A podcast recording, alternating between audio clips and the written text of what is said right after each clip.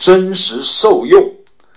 学佛修行是为了离苦得乐，这个乐是觉悟之乐，是常乐我净、涅盘四德之乐。这个乐是超越条件对待。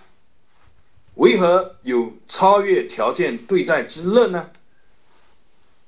因为法尔如是，这个只有。实证到了，才能够彻底的承担。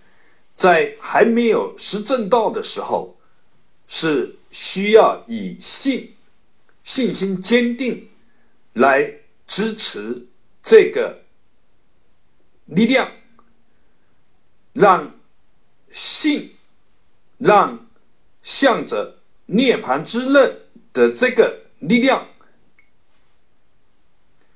推动。自己往觉悟的方向去用功，在理上有所领悟，终究是不够的，必须是理事圆融，乃至于事事圆融，才能够有真实的受用。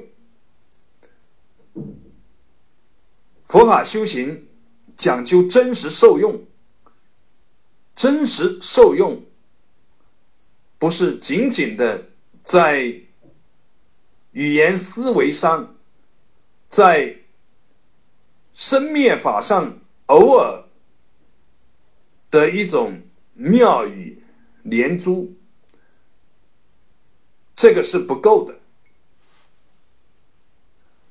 而是要在念念之间，在日常生活工作的方方面面受用，因为无我而体证到的自在。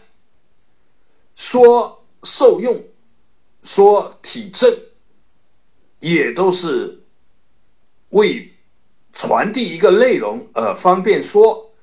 也都是在功夫进路上的表达，真正体会，并没有这些对待，没有谁在受用，没有什么在体证，毕竟是一，当然这个一也不是独立的存在，如是见。